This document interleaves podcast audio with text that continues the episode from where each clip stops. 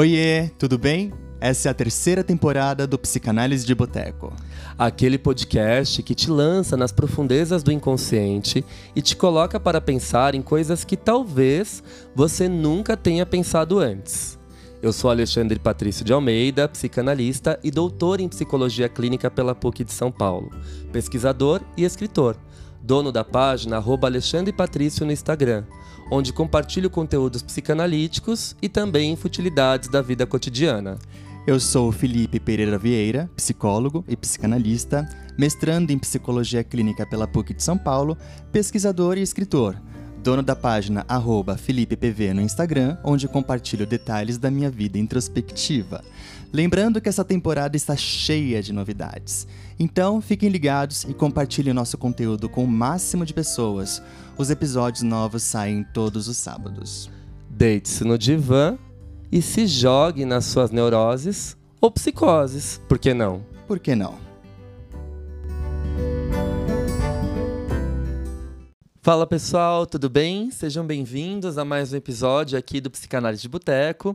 E no episódio de hoje, a gente vai ter aquela temática que vocês amam aqui no nosso podcast. Faremos Sim. então uma análise de filme? Sim, a última foi do Luca, mas já tem aqui filmes como Red, o Coringa, o Encanto, a Baleia, que foi um dos nossos mais ouvidos. Divertidamente. É um Divertidamente. Enfim, hoje nós vamos falar do filme, que é o filme do ano, que a gente prometeu falar desde a época do Oscar, mas a gente não conseguiu gravar. Por conta de todos os nossos compromissos, né, gente? Mestrado do Felipe, escrita dos livros. Tudo isso, né? Enfim. Enfim. Mas hoje nós vamos falar desse filme que foi esse sucesso e ainda é esse sucesso, um marco no cinema, na história do cinema, que é o filme Tudo em Todo Lugar ao mesmo tempo. Esse filme amado por muitos, odiado por muitos também que saíram do cinema assim que que é isso? Horrorizados. Horrorizados. Esse filme não tem começo, não tem meio, não tem fim. Não tem, tem pé, não tem pé nem cabeça, na verdade. Não né? tem pé, eu adorei isso, tu fala que até você tem enrolou. Sim, eu ia falar, não tem cabeça, não tem pé.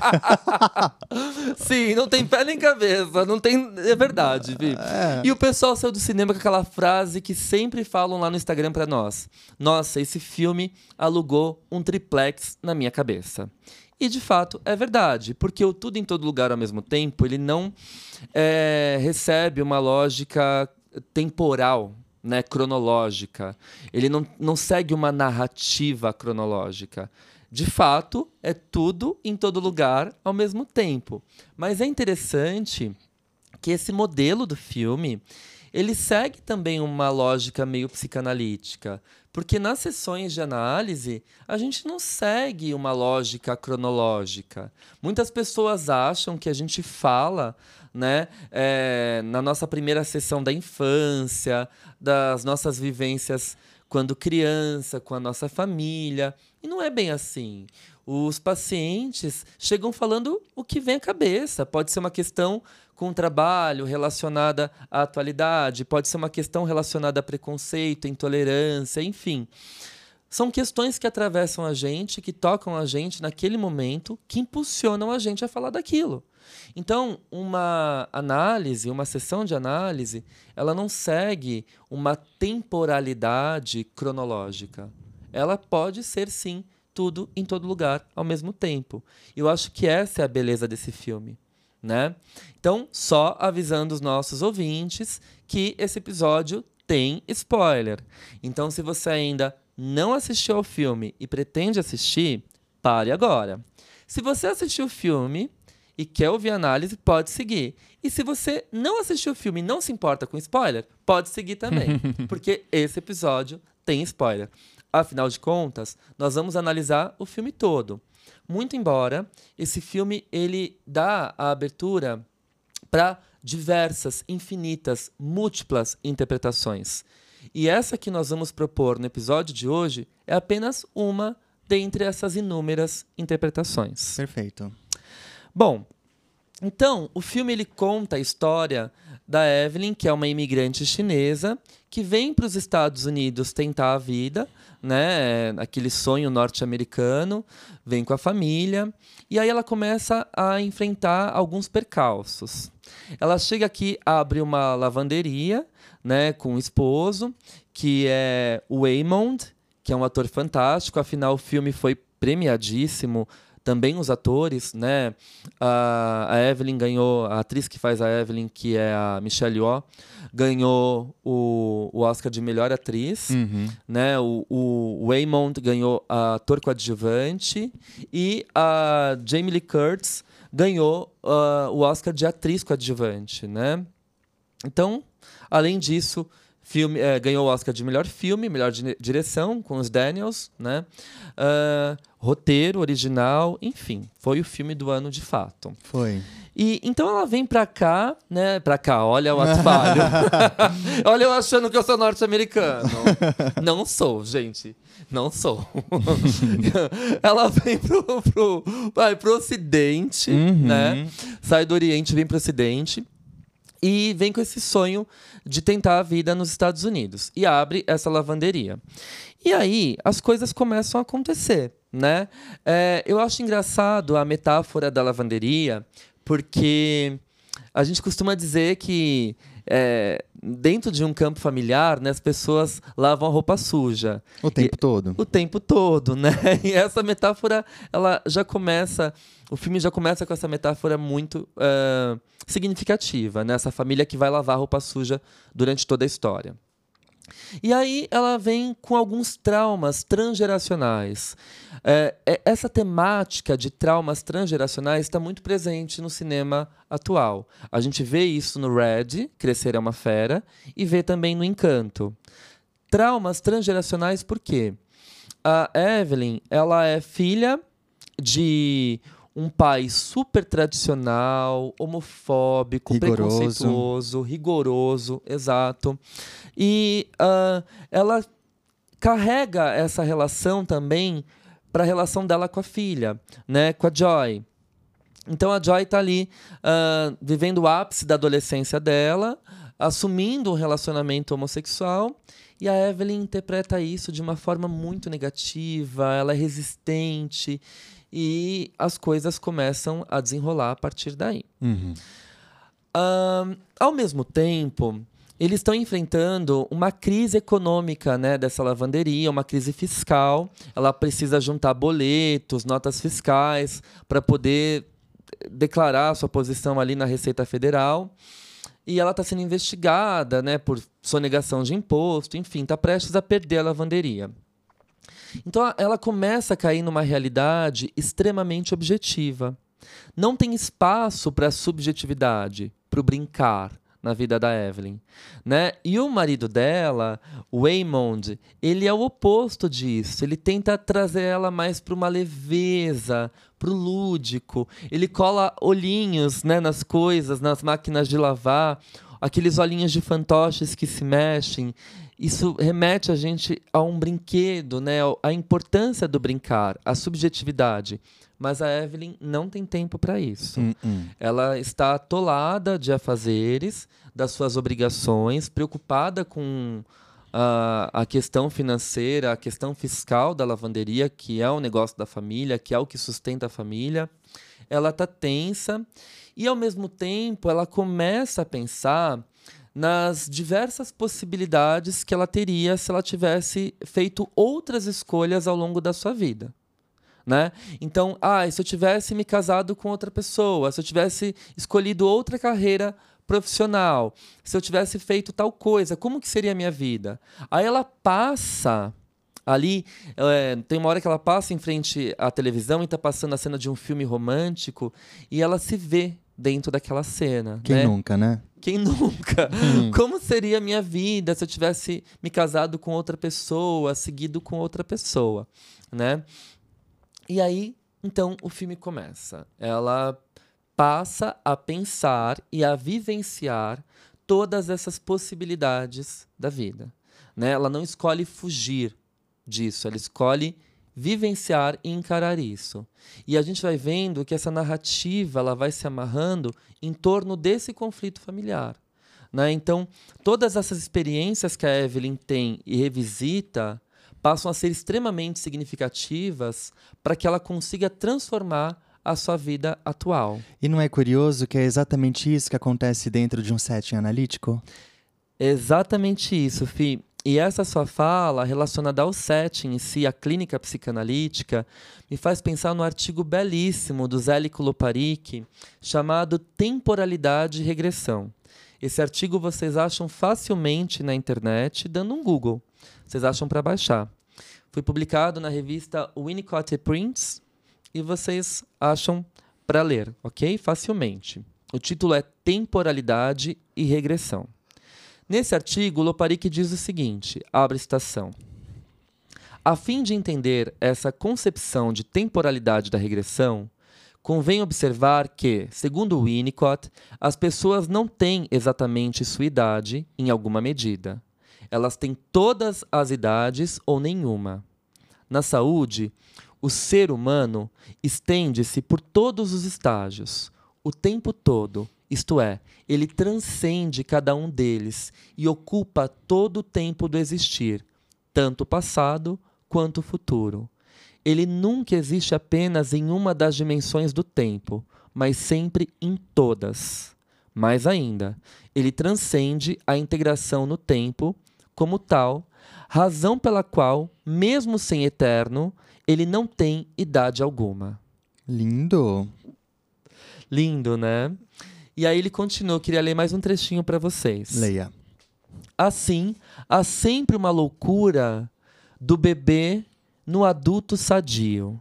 Quando falamos do amadurecimento infantil sadio, sabemos que estamos falando da infância toda, em particular da adolescência. E se estivermos falando da adolescência, estaremos falando de adultos, pois nenhum adulto é adulto o tempo todo.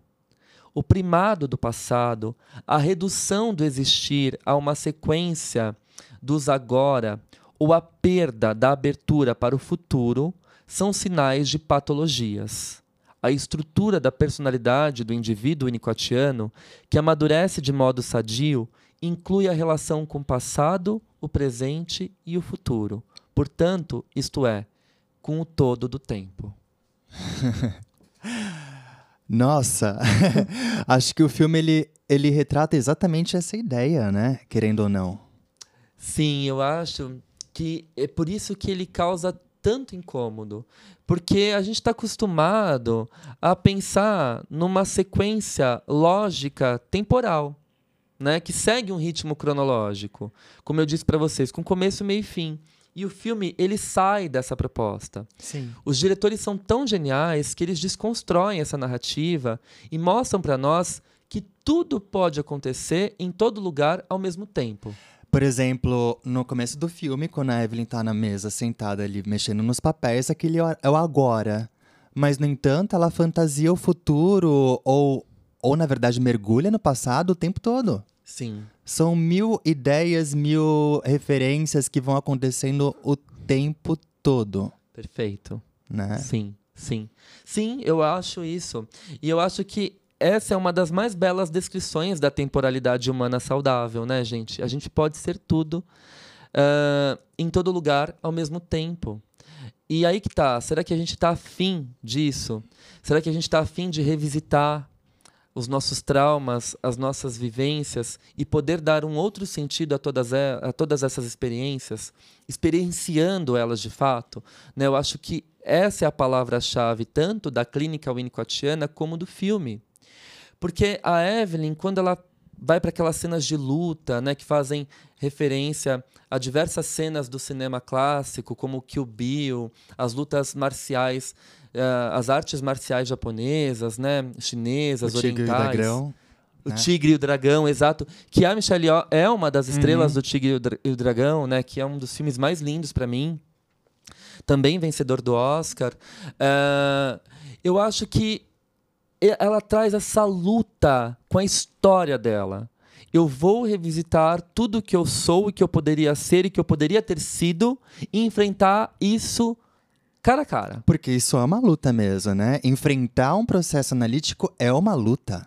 Sim, porque não se trata de romantizar o hum, sofrimento, é não é isso que a gente está falando. Pra caramba. É, e também nem de romantizar a vida como se a vida fosse extremamente positiva. Sim. Né? Mas a gente está falando de poder uh, revisitar a sua própria história e se narrar.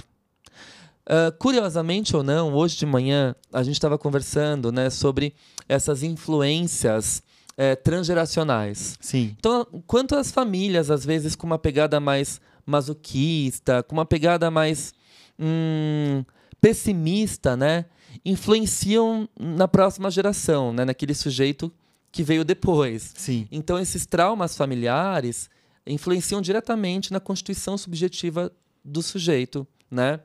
E aí a gente lembrou da história da minha avó, mãe da minha mãe, que diz sempre narra a experiência dela quando ela era pequenininha. Ela perde a mãe muito cedo, por volta dos quatro aninhos de idade, e ela é deixada num orfanato com os seus outros dois irmãos, porque o pai da minha avó não tinha condições financeiras de cuidar dos três filhos.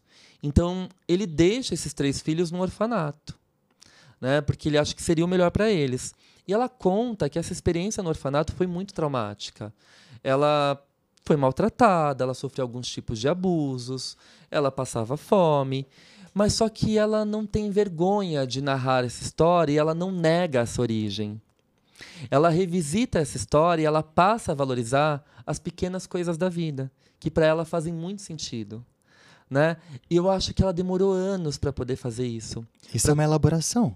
Uma elaboração. E eu acho, Fih, que além da elaboração, uhum. é uma regressão ao retorno daquele tempo traumático e você dá um toque de vida a esse tempo.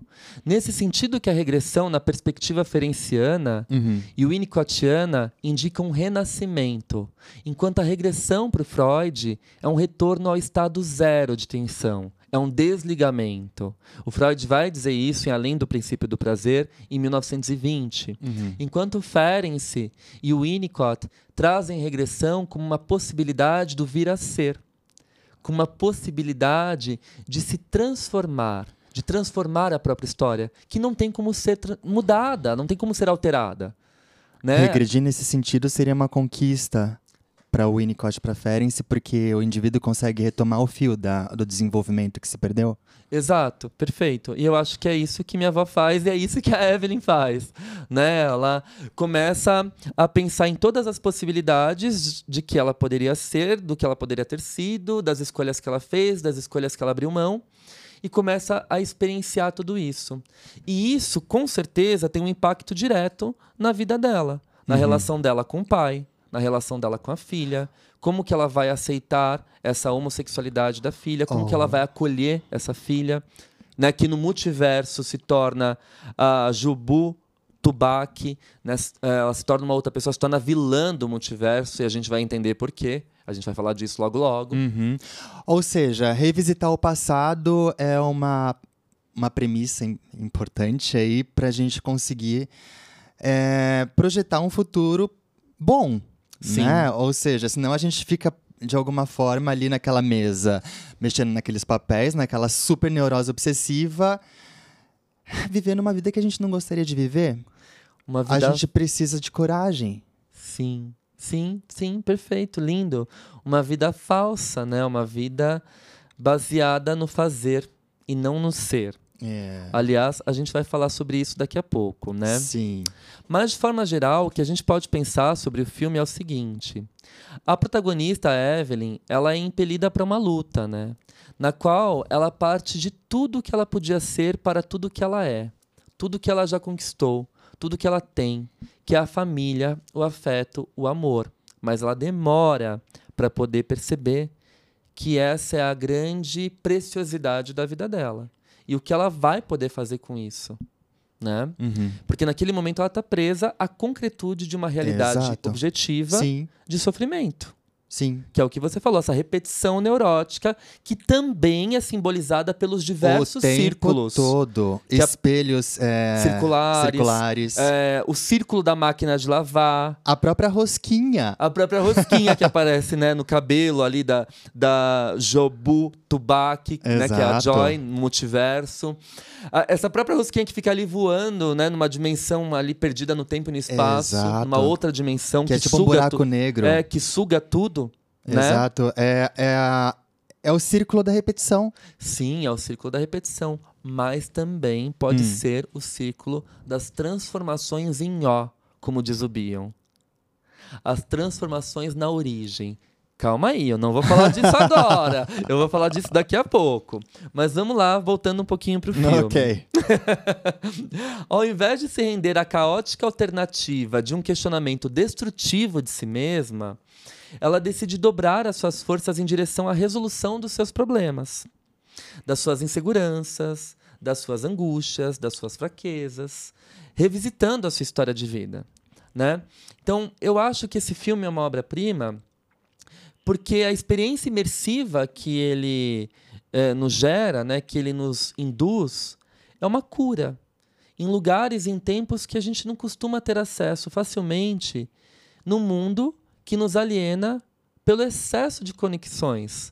No mundo neoliberal em que a produtividade é tão valorizada, em que não há tempo para a subjetividade, em que não há tempo para colar aqueles olhinhos de fantoches, de bonequinhos, nas coisas objetivas da vida. Ou seja, em que não há tempo pra brincadeira. Sim, perfeito. Não há tempo pro lúdico. Sim. Mas esse filme é tão complexo que eu acho que vale a pena uma análise de alguém especialista da Uhum, área, sim. de alguém que estudou cinema, audiovisual. E para isso a gente tem um convidado Uhum. hoje, que é o Tiago Pereira Vieira. Sim, gente, vocês já ouviram esse sobrenome.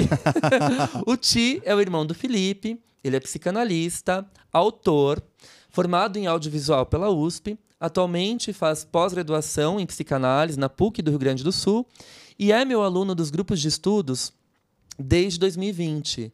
E recentemente a gente produziu um artigo científico publicado na revista Trivium de Psicanálise que propõe uma análise psicanalítica do filme O Sexto Sentido. O Ti ele se propôs a fazer uns comentários, a tecer alguns comentários muito significativos sobre esse filme. E eu queria ouvir ele agora. Vamos ver o que o Thiago tem a dizer.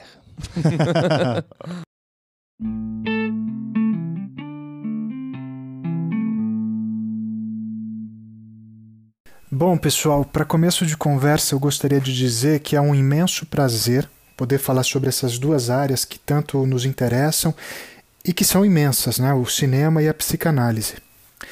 Eu penso que os filmes, para além do valor artístico que eles têm, eles também podem ajudar a gente que estuda e pratica a psicanálise a enxergar, através das situações que são apresentadas pela ação do filme, as relações problemáticas que espelham o material com que a gente tem que lidar na nossa prática clínica.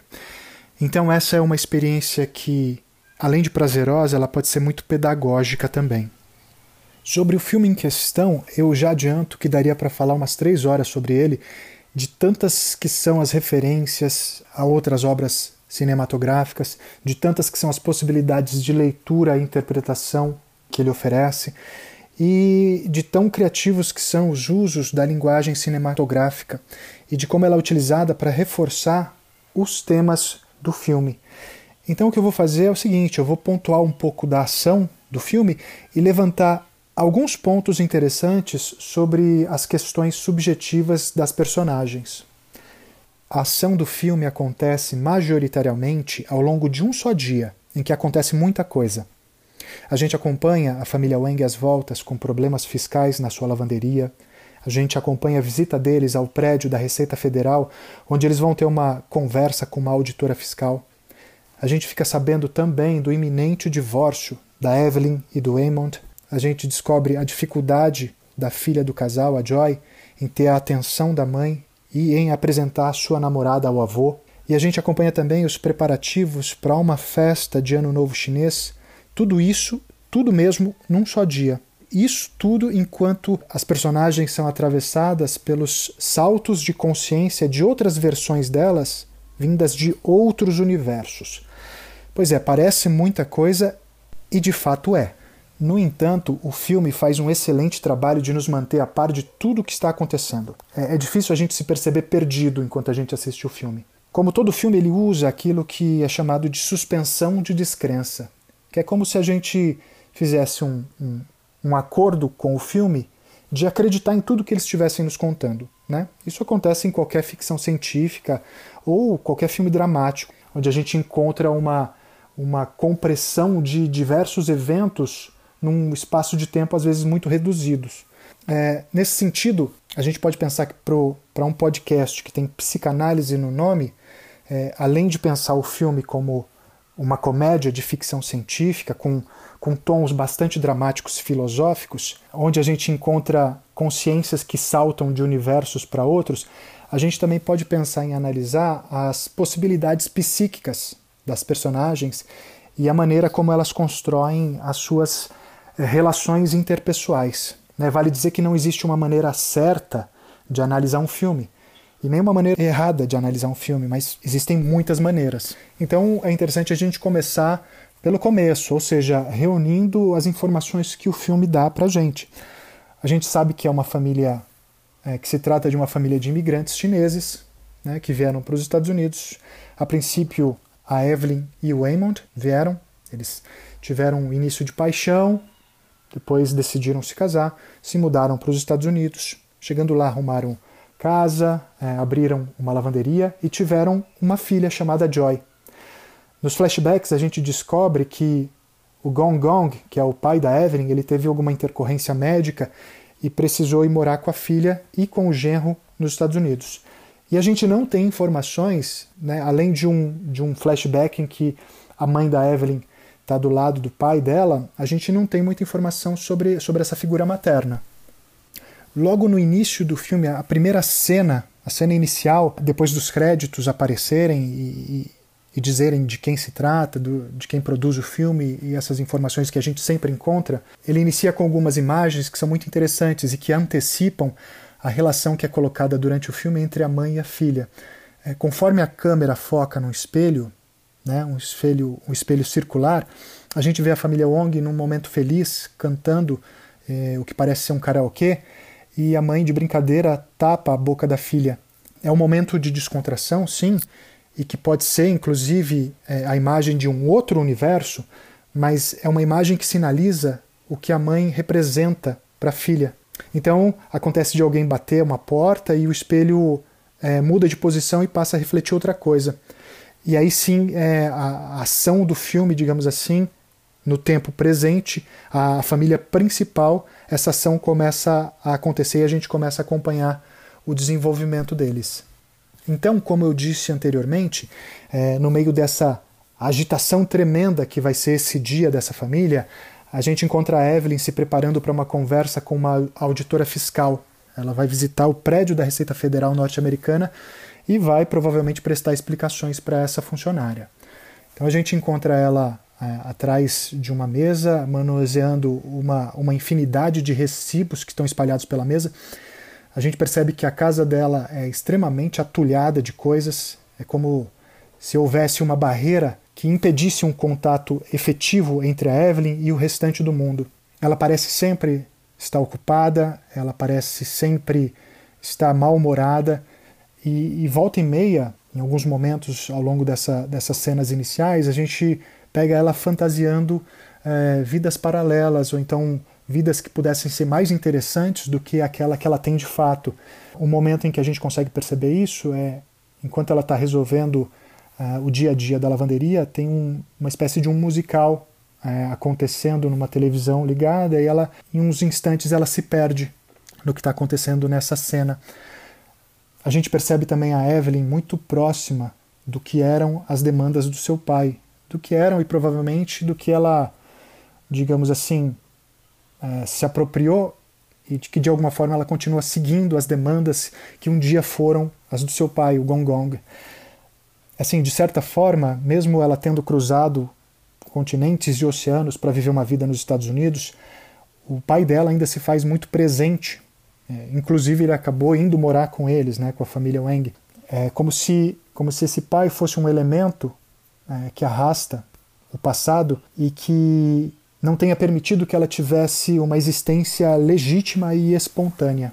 Uma característica interessante da Evelyn é o fato da dificuldade que ela ainda tem com o idioma inglês. A gente percebe que o marido dela, o Waymond, ele fala com facilidade tanto o chinês quanto o inglês. A Evelyn, no entanto, ela parece ainda muito presa ao idioma nativo, como se isso também reforçasse o apego que ela tem à figura paterna. Né? O pai dela, Gong Gong, ele não fala inglês, ele fala apenas o chinês ou mandarim, não sei ao certo.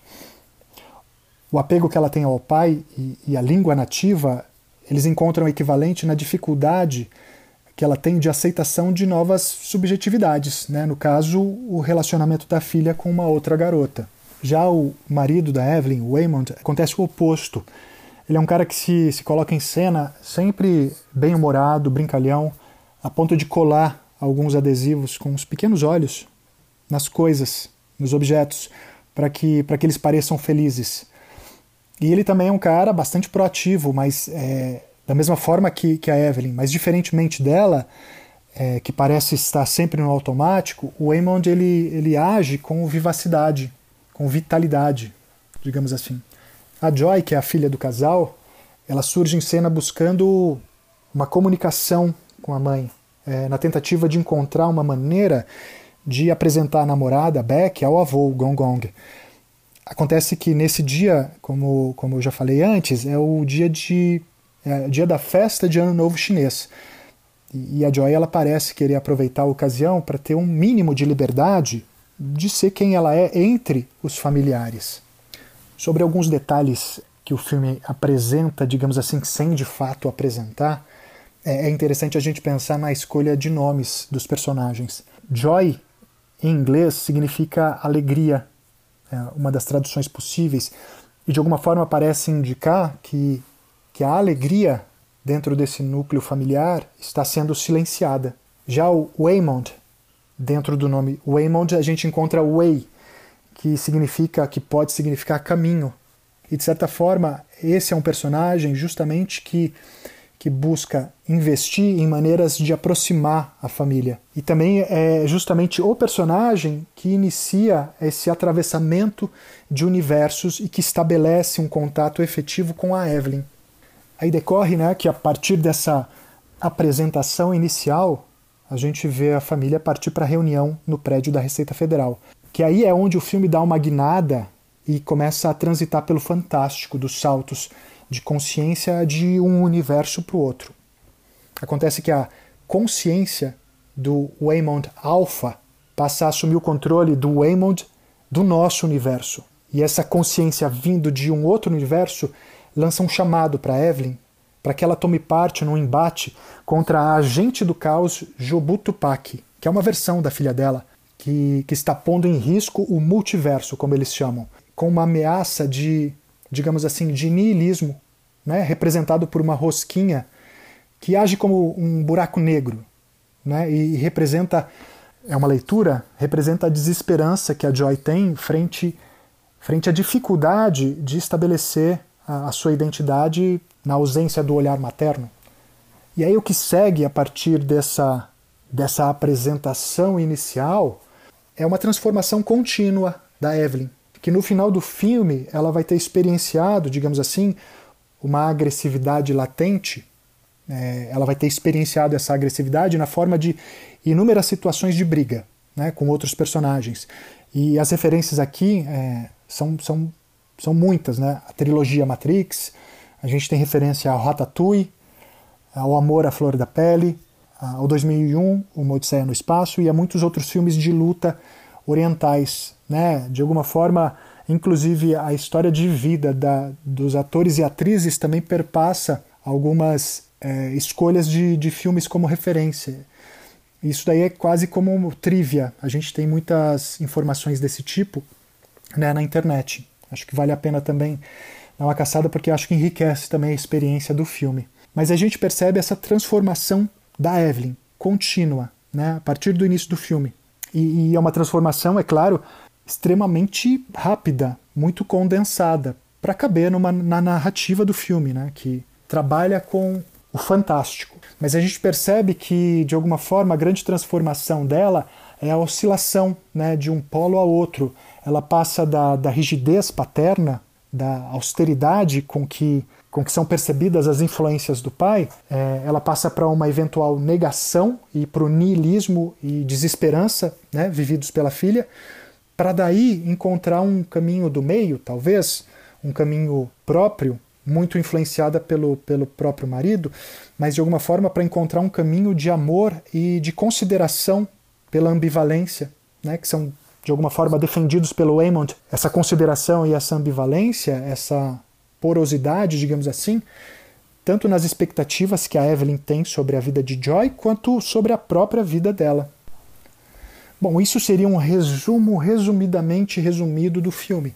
É um filme muito rico, com muitas referências, com muitas possibilidades de leitura e de interpretação, e eu acho que realmente daria um papo para umas três horas. Mas agora eu estou interessado e curioso em saber o que vocês acharam, o que vocês perceberam, o que vocês pensaram sobre o filme.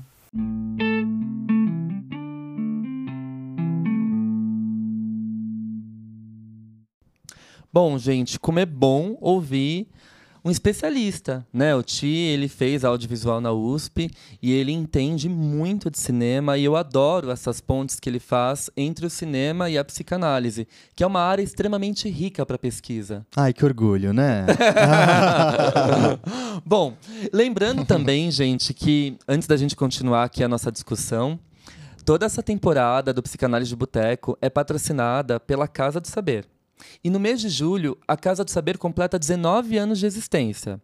E para comemorar esse aniversário, a equipe da casa vai liberar quatro cursos 100% gratuitos nas áreas de psicologia, psicanálise e filosofia, incluindo o meu curso, Melanie Klein, O Poder da Infância e a Formação do Humano, que ficará disponível a partir do dia 24 de julho. Uhum.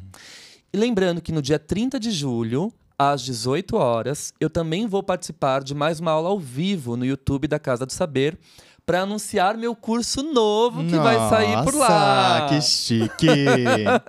Sim, vai sair um curso novo, Melanie Klein Parte 2, que está lindíssimo, modéstia à parte.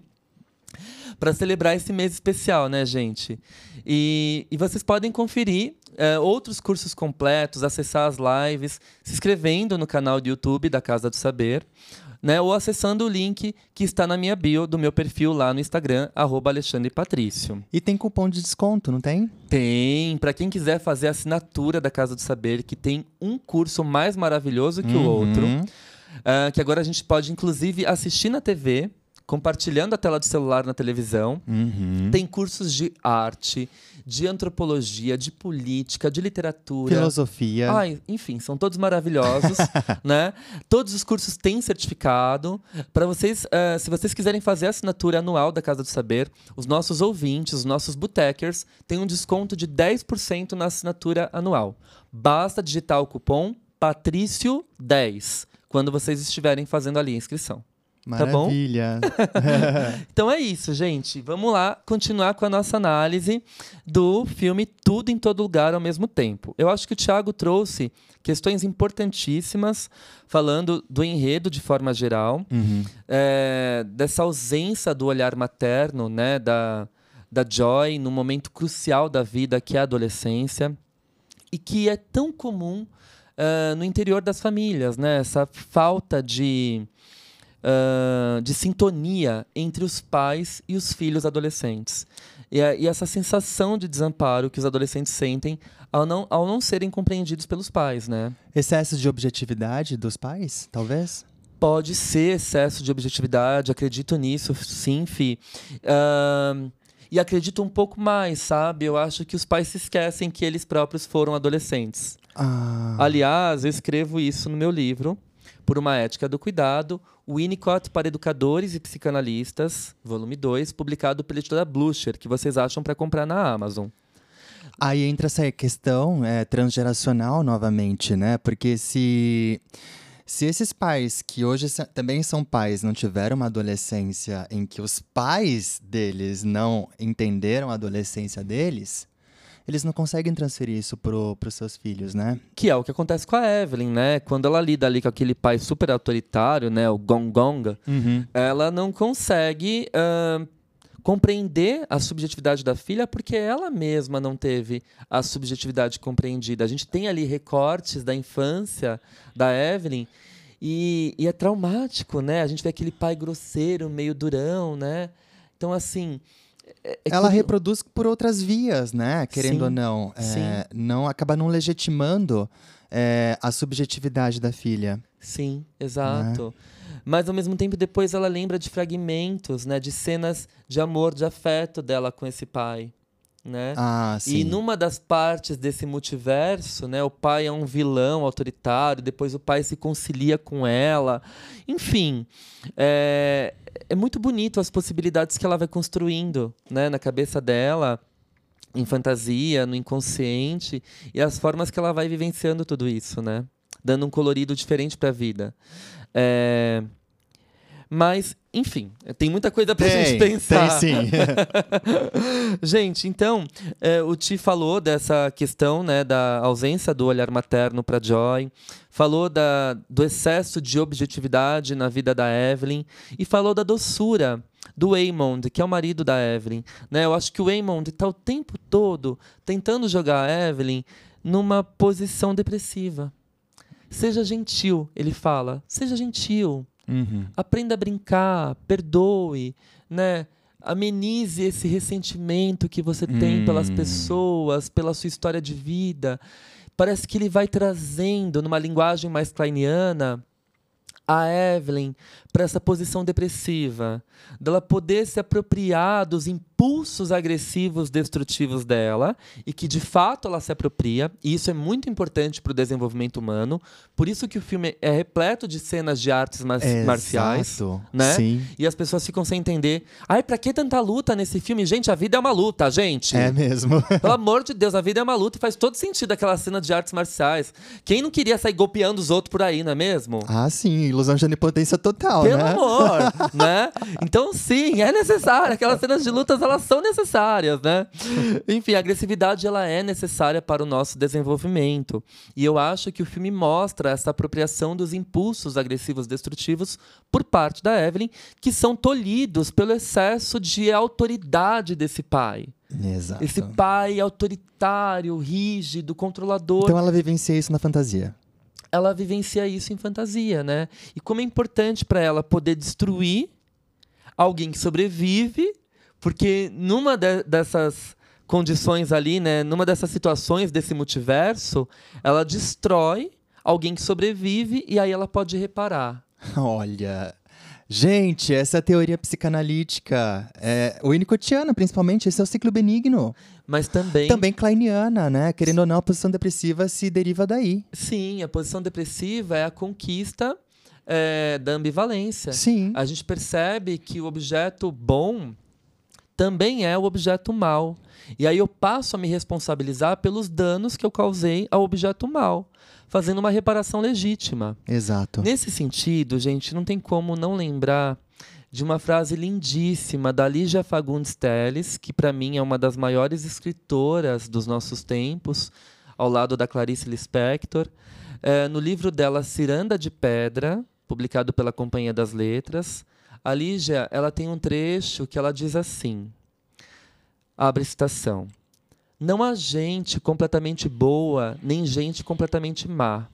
Está tudo misturado e a separação é impossível. O mal está no próprio gênero humano. Ninguém presta. Às vezes a gente melhora, mas passa. Fecha a citação. Nota sobre alguns mecanismos esquizoides, 1946. Sim, gente, como os escritores, né, eles têm uma habilidade de entender a subjetividade humana muito melhor que muitos psicanalistas, é né? É verdade. Ali já deu um baile aqui, arrasou, e eu acho que o filme traz exatamente essa visão.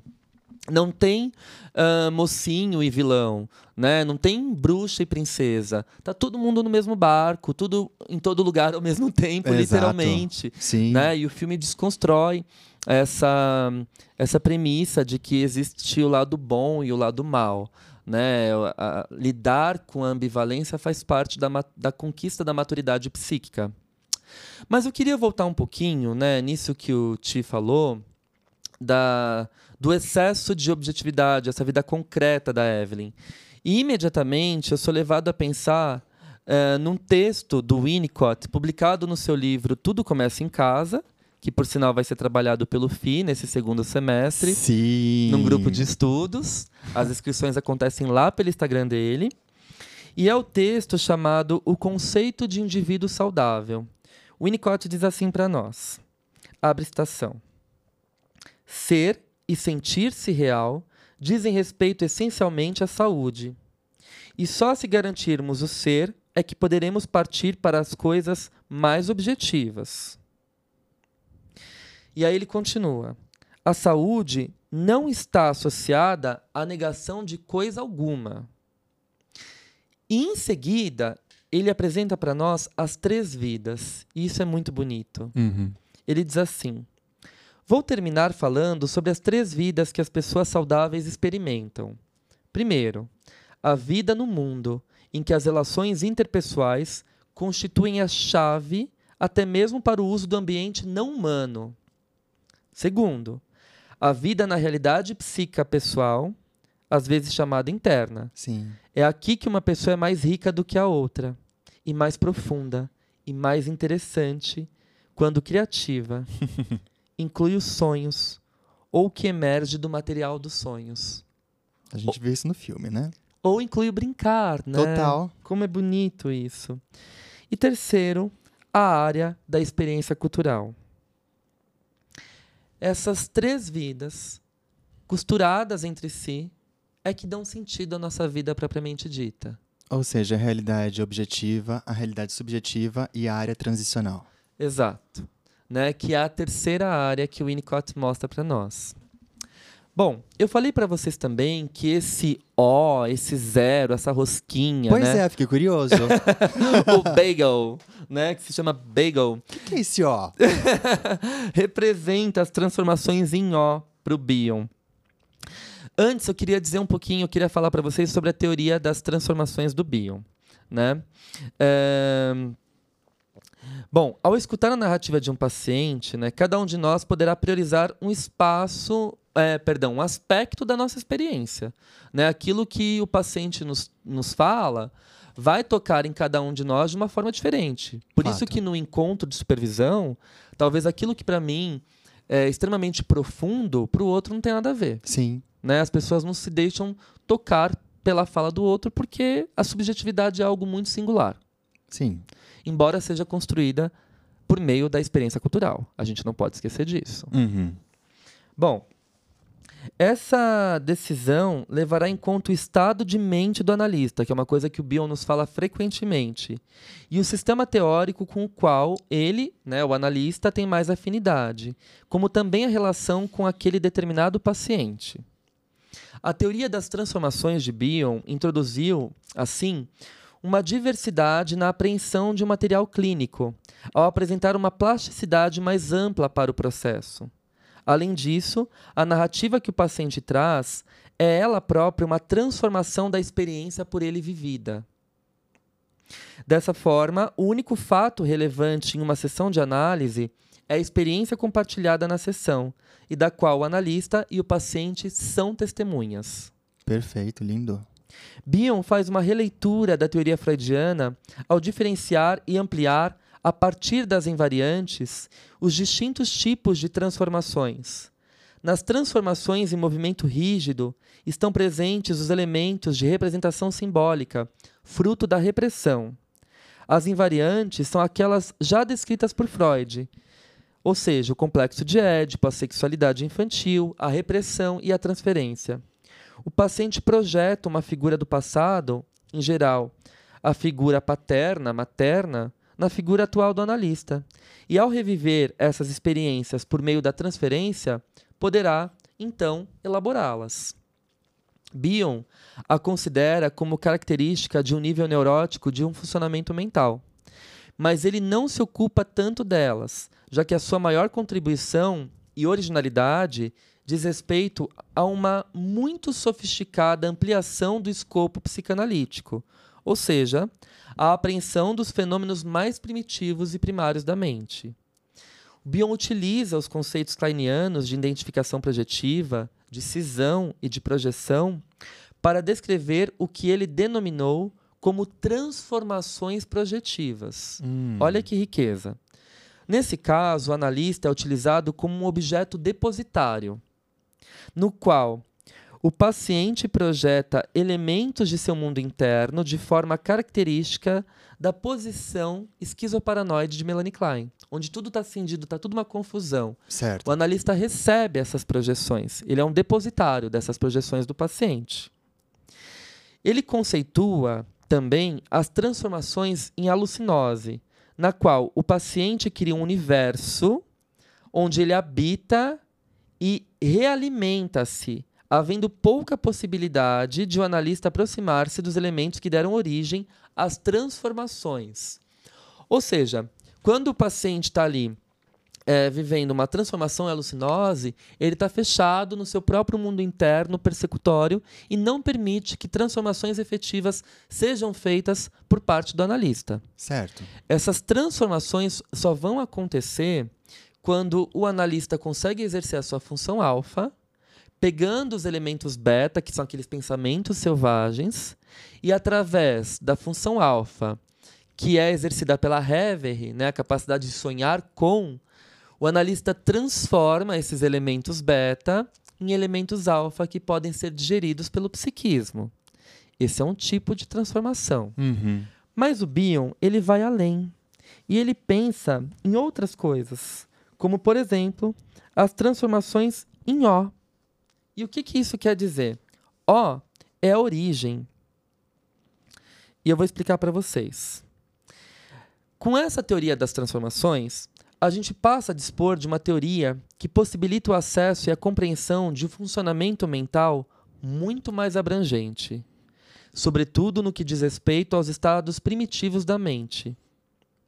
De forma que o obstáculo colocado por Freud na utilização da psicanálise em pacientes muito regredidos pôde ser então superado. Certo. Uma das funções do analista seria justamente contribuir, por meio das transformações das experiências vividas com o paciente, a ajudá-lo na evolução de um funcionamento primitivo e primário da mente em direção a uma maior abstração, possibilitando transformações em conhecimento. Hum. Que ele chama de transformações em K. Knowledge knowledge, que é uh, K é a abreviação de knowledge. Uhum. A gente tem transformações em conhecimento. Então, quando você começa a processar tudo aquilo que está selvagem dentro de você e traz para um campo simbólico, você começa a fazer transformações de conhecimento. E é isso que a Evelyn faz ao longo do filme. Hum. Quando ela vai revisitando todas as experiências dela e tudo aquilo que está selvagem dentro dela. Ela simboliza. Ela simboliza. Lindo. Mas o, o ó, vamos pra esse ó, gente. Sim, eu tô. Gente, vamos lá. Fala. Bion conceitua finalmente as transformações em ó. Isso vai acontecer num período mais tardio do pensamento do Bion, cuja invariante principal é intuição. Hum. Nessa situação, há um contato direto com a realidade última, que pode ser encontrada nos místicos, por exemplo. Bion privilegia, como função analítica, as transformações na dimensão do conhecer, mas em direção ao tornar-se a realidade, criando condições que favoreçam o crescimento psíquico, frequentemente inacessível ao próprio indivíduo. Mas, quando o analista se vale da sua intuição, da sua percepção, ele está favorecendo as transformações em ó, aquela realidade última que é inatingível, inacessível, tanto para o paciente quanto para o analista. Ele diz que quem consegue atingir essa realidade são os místicos e os gênios. Sabe por quê? Por quê? Porque os gênios pegam aquilo que está lá abstrato, voando no mundo, e eles conseguem sintetizar numa fórmula. O que Freud fez. Atenção flutuante? Não. Ah. Não. Ai, meu Deus. O que o Freud fez quando ele traz para nós o conceito de aparelho psíquico. Isso já estava lá. Ninguém foi capaz de encontrar, mas o Freud foi. Ele fez uma transformação em ó. Ele transformou a origem, aquilo que é inacessível. Aquele ó que está o tempo todo no filme é a origem, é aquilo que a gente é a realidade última, aquilo que ninguém consegue atingir, Aquilo que não tem como escapar. aquilo que não tem como escapar, Uhum. mas faz parte e é percebido pelos gênios. Então, o que a Evelyn alcança, querendo ou não, é um estado de gênio. Ela se liberta das suas amarras neuróticas, atravessa o mar tempestuoso da psicose e chega nas transformações em ó, sintetizando, dando forma e simbolismo àquela desorganização psíquica e não concreta que está lá e foi encontrada e sintetizada por ela. Eu diria mais. Quem faz essas transformações em ó, pegando o que está ali e trazendo para um processo simbólico, são os diretores do filme. Por isso, o filme mexe tanto com a gente. Porque isso, quem consegue fazer são os gênios, e não a gente. É o que um Einstein faz com a sua teoria da relatividade. Entendi. É o que os físicos fazem quando eles pegam aquilo que está ali disponível e transformam em fórmulas para a gente poder calcular a gravidade, a massa, a velocidade. É o que a Melanie Klein fez ao estudar a mente primitiva Uhum. e ao propor o funcionamento da posição esquizoparanoide e da posição depressiva. Isso já estava lá. Ninguém pensou. Mas esses gênios atingiram e fizeram essas transformações em ó. As transformações na origem, que são tão inatingíveis e tão complexas. E realmente é bem complexo, né? A gente pensar que é muito difícil a gente se encontrar, né? No meio disso tudo. Eu acho que difícil a gente se encontrar e difícil a gente conseguir trazer essa bagunça toda para o simbolismo, né? Sim. É um trabalho de gênio. Por isso é tão inquietante. É uma transformação em ó, que pode du- durar uma vida. Pode durar uma vida. Né? Lindo. Lindo. E que acontece também a partir da nossa sensibilidade e do nosso, e do nosso senso de intuição. Se a Evelyn não tivesse aquela sensibilidade, ela não teria mergulhado nessa realidade última, inatingível e que foi, de alguma forma, atingida e transformada por ela.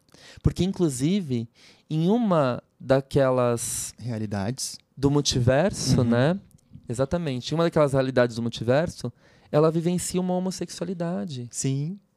Ela vivencia aquilo que ela rejeita. E foi somente a partir daí que ela conseguiu aceitar, aceitar a acolher filha.